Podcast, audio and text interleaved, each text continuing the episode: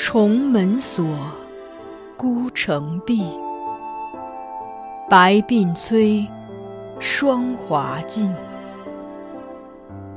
这是一段淹没于仁宗圣治尘埃缝隙中的爱情。原本也可是风流少年郎，或极地登科，或闲云野鹤，却又于深宫长叹此生。幸而这寂寂的人生中，还有一点缱绻可以留恋。他看着她从垂髫稚子成长为窈窕淑女，看着她情窦初开，初尝愁滋味。看着他因为君主的一念之差，被包装成华丽的摩诃勒，置于神龛中被炙烤。他把它当作唯一的依附，他亦愿意给他此生所有的温度。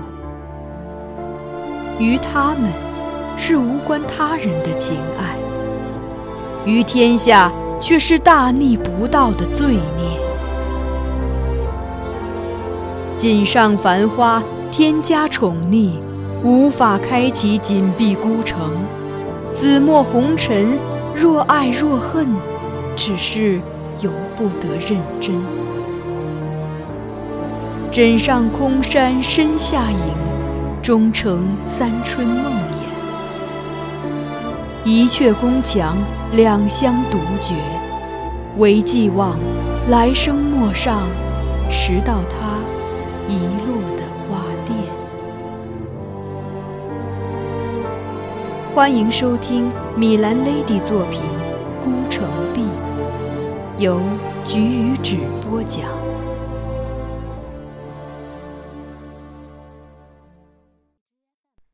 喜讯！数名太医请脉后，齐齐向金上道贺：“闻喜献君有身。”我难以尽述金上当时的反应，只能说这无疑是十几年来最令他喜悦的一件事。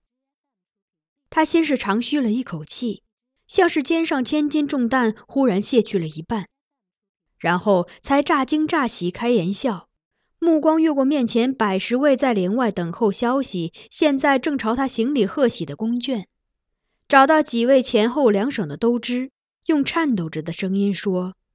快去准备太庙祭礼，再去清点内藏库的金帛、器皿、食物，以备将来赐予。去中书门下看看，相公还在吗？今日植宿的学士是谁？这次后宫有喜，在大内禁中，朝野内外都得到了空前的重视与关注。四十九岁的皇帝在等待十几年后，终于又有了获得后嗣的希望。于是，催他早日选宗室立皇子的大臣们偃旗息鼓，一个个连篇上表称贺。龙颜大悦之下，金上一日即宣布将大兴土木，把真宗皇帝做开封府尹时办理公务所用的谢舍改建成乾隆宫，以供皇子将来所用。秋荷的阁中一下子热闹起来，除了每日会来看他几次的皇帝。其余宫眷无论平日是否与他亲厚，总是络绎不绝地来探望。公主也因此在宫中多留了两日，与母亲选择孩子诞生时要用的生色帕服绣纹花样，并兴致勃勃地准备亲自为秋荷绣花。如果你为我生个小妹妹，将来我就亲自给她做花裙子穿。公主笑对秋荷说，结果被苗贤妃的完善拍了一下。胡说！董娘子要给你生的是小弟弟。苗娘子道，转顾秋荷，又颇感慨的说了句语重心长的话：“妹妹，你若能生个皇子，那就一步登天了。”秋荷只是淡笑低首，并不接话。我随公主出宫之前，又去看了看秋荷。正好遇见金上自他阁中出来，嘴角含笑，满面春风。进去一看，厅中遍陈金玉器物，丝帛绸缎，真是琳琅满目。而秋荷却隐于沙漠之后，暗自拭泪。我小心翼翼地问他为何不乐，他勉强对我笑笑，道：“怀吉，祝福我好吗？请上天让我生个皇子。”我当即颔首，当然，我会为你祈福。我很害怕。他侧然垂目，低声对我说出他的忧虑。我怕令官家失望。他现在这么开心，但如果我生的不是男孩，将来他一定会很伤心吧。虽然无法说出多少宽慰他的话，但我可以想象到他的感受。几名太医都表示，从脉象上看，秋荷很可能怀的是男胎。众宫眷也都说她有疑难相。金上更是几乎已认定他会生儿子，每次下令都是让人为皇子的诞生做准备，既像是说给大臣听，也像是说给自己听。只是若天不遂人愿，如今有多期待，将来就有多失望了。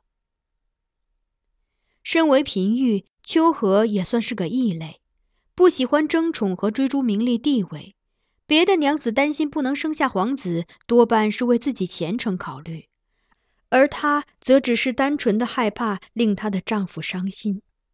尽管她对他的感情也许不能称之为爱情，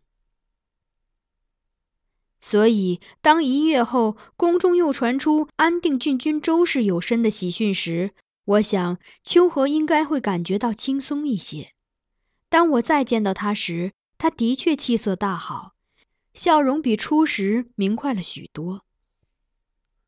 两位娘子先后有喜，生下皇子的可能性大增。金上越发高兴，连续在宫中设了几次预言，大臣、命妇、宗室、宫眷也都相继入宫道贺。一次内宴后，帝后留下公主与国舅夫人在内殿叙谈，因在场的都是相熟的亲眷。话题也不甚拘谨，于冲一遂笑问公主：“公主下降已逾一年，不知何时才让官家喜上加喜，抱个外孙？”公主不意，蹙眉不语。于冲仪还道她是害羞，便依然带笑，转而对国舅夫人道：“听说城外玉仙观的送子圣母甚是灵验。”何不让都尉带公主前去进香求嗣？说不准明年这时候，国舅夫人就能抱着孙子入宫来了。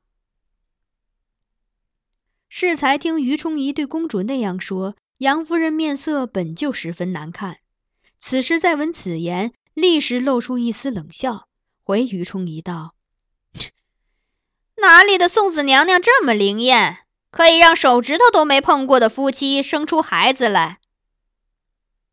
这话一出，满座宫眷愕然相顾，于冲仪也愣住，没再开口。杨夫人心病一被勾起，便忍不住说了下去：“抱孙子入宫，我倒也想，但那孙子又不是驸马一人能生出来的，夫妻卧房相隔三千里，能生出孩子倒怪了。那送子娘娘再灵验，人家根本不愿意生。”又有什么用？苗贤妃见势不妙，忙出言岔开这话题。人家国舅夫人早就有孙子了，前几日驸马的大嫂还带他家几个哥入宫来着。我看那大哥也有十几岁了，不知可补了什么官。这成功的转移了杨夫人的注意力，她迅速把重点转为替长孙求官。前几日我还在跟大嫂说呢，没事少带孩子出来。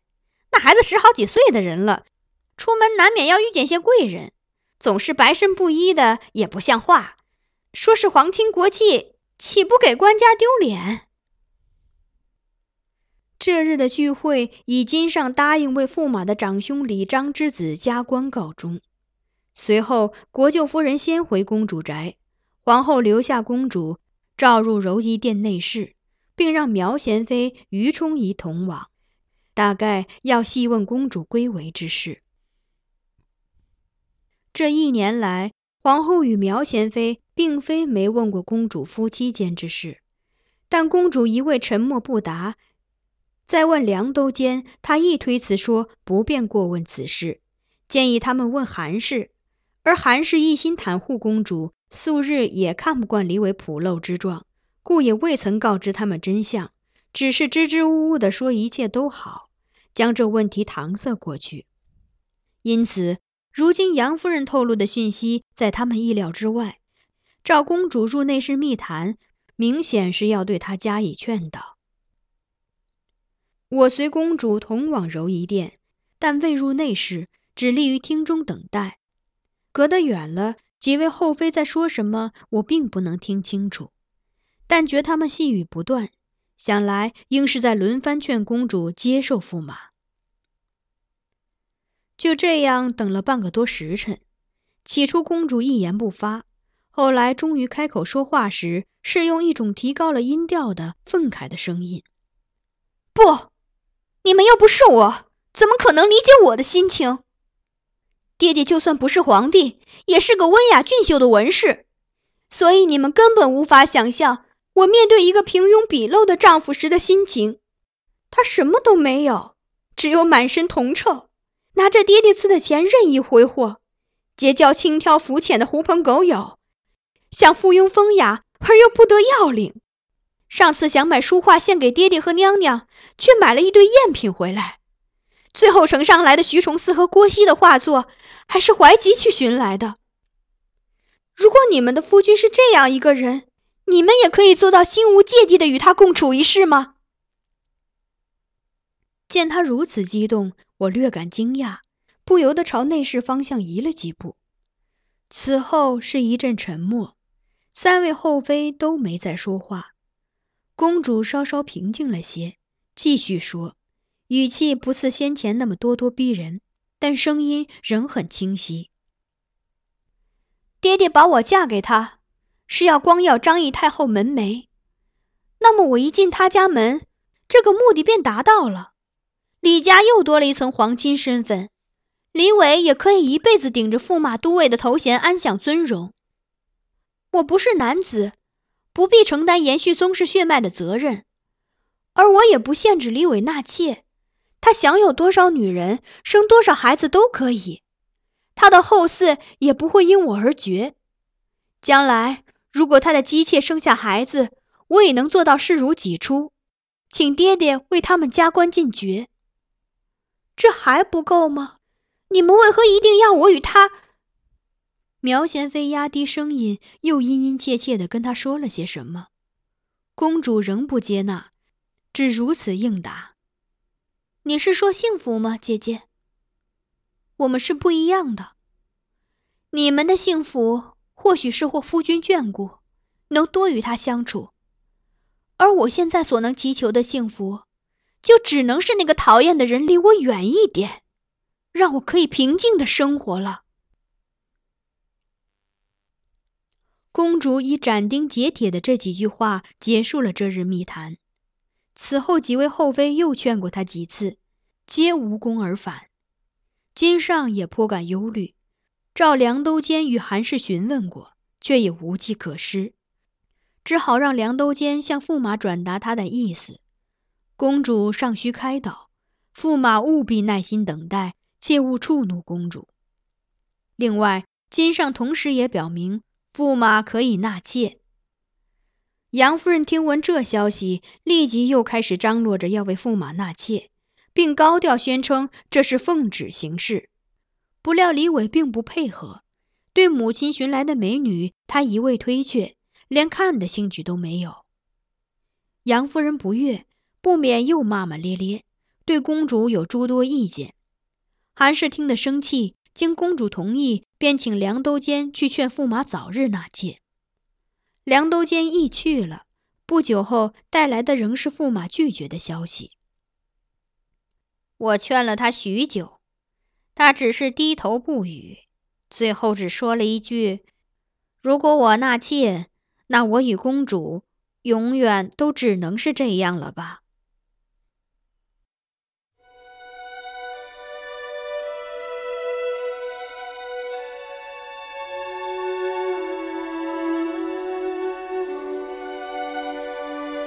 您刚才收听到的是菊与纸播讲的有声小说《孤城闭》，欢迎继续收听。